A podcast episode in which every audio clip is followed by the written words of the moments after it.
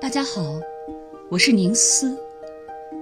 现在听到的这首旋律无比熟悉的音乐，是不是好像天籁之音？竖琴奏出的分解和弦，好像清澈流淌的山泉，静静洗涤着听者的心灵。纯净透明的女声，好像云端飘来的天使歌声，温柔抚慰着我们的灵魂。我对这首圣母颂的喜爱程度，从我曾经一度把它设置为手机铃声可见一斑。是的，这首歌曲就是来自巴赫与古诺的圣母颂。宗教音乐是西方古典音乐的起源，圣母颂这一创作题材，给宗教艺术披上了一层粉色的面纱，也给音乐注入了女性特有的温婉和慈爱。历史上写过圣母颂的作曲家有很多，然而最著名也最优美的，当属巴赫、古诺与舒伯特的这两首。悠扬的旋律和唯美的意境，不知深深打动了多少人的心。听惯了众多器乐改编的版本，今天就请一起来听听我推荐的歌唱版本。一七二二年。巴赫创作了十二平均律。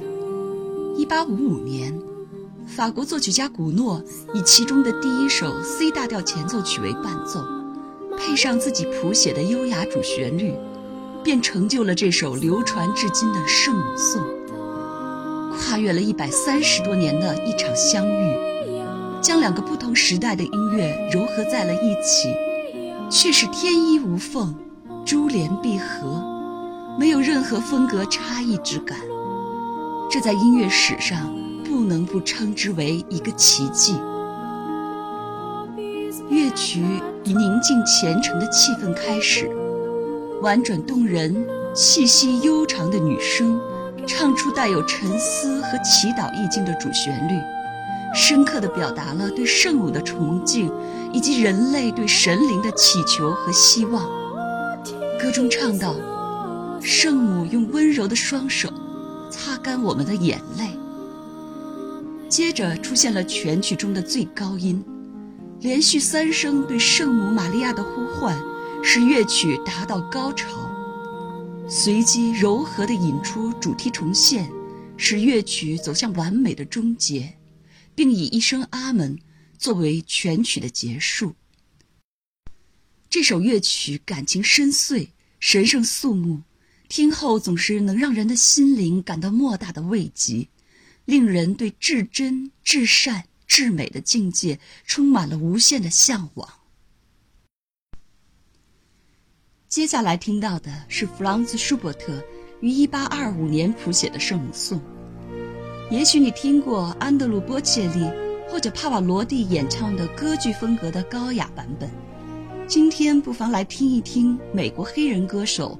艾伦·奈维尔这个沁人心脾的亲民版本，你听，他那微微颤动的特殊嗓音是那么柔和温暖，好似夕阳下湖面上泛着涟漪的水波，闪烁着古铜色泽的金属光芒，又好像是冬日午后的暖阳，再冰冷的心也会在这样的歌声中渐渐复苏，感动。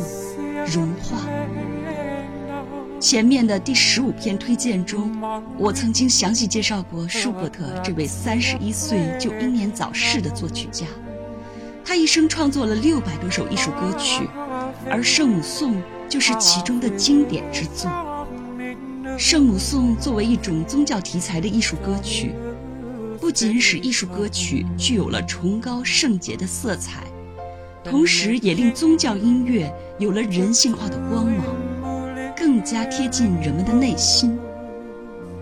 这首圣母颂是舒伯特根据英国小说家的长诗《湖上美人》中的《艾伦之歌》谱写的一首艺术歌曲，讲述了一位名叫艾伦的少女来到湖边，跪在岩石上的圣母像前虔诚祈祷。希望藉着他慈悲的力量，将一切烦恼和苦难都从心中驱散，从而得到向往的自由与爱情。歌曲的前奏采用了延绵不断的六连音分解和弦，模仿出湖水拍打岸边的效果。在分解和弦的伴奏下，平稳柔和的旋律如清泉一般缓缓流淌而出，烘托出一种宁静纯美的气氛，把人引入圣洁的心境。作曲家用浪漫主义的音乐手法，将一种悲凉苦涩的心情与宗教的神圣虔诚完美融合在了一起，充分表现了少女真诚祈求圣母赐予心灵抚慰的情景。在这首歌曲中，圣母不再是遥不可及的神明，而是守护着少女的温暖母亲。其实。这何尝又不是作曲家的心声呢？在这优雅动人的旋律背后，却蕴含着作曲家对人生中痛苦与欢乐的思考。这种矛盾所激发出的火花，使得歌曲更富有生命力与吸引力。全曲结构平缓，没有大的起伏和对比，在舒展平和的气韵中。宁静地流露出心潮的起伏。这首歌曲波澜不惊，含蓄深刻地展现出舒伯特内心对光明世界的向往之情，对自由与幸福的渴望。舒伯特一生短暂，虽然生前一直不被赏识，处于贫困潦倒之中，但他却坚强、乐观、顽强地生活着。创作出了大量流芳百世的音乐作品，他用音乐为我们描绘了一幅幅美丽的画卷，用音乐倾诉着他对生活的无限热爱。在舒伯特的墓碑上刻着这样一句话：“死神把许多丰富而美妙的希望埋在了这里。”是啊，人们对年轻的舒伯特。是多么留恋和不舍。愿舒伯特在天堂里不再有病痛与贫穷的纠缠，只有幸福和快乐的陪伴。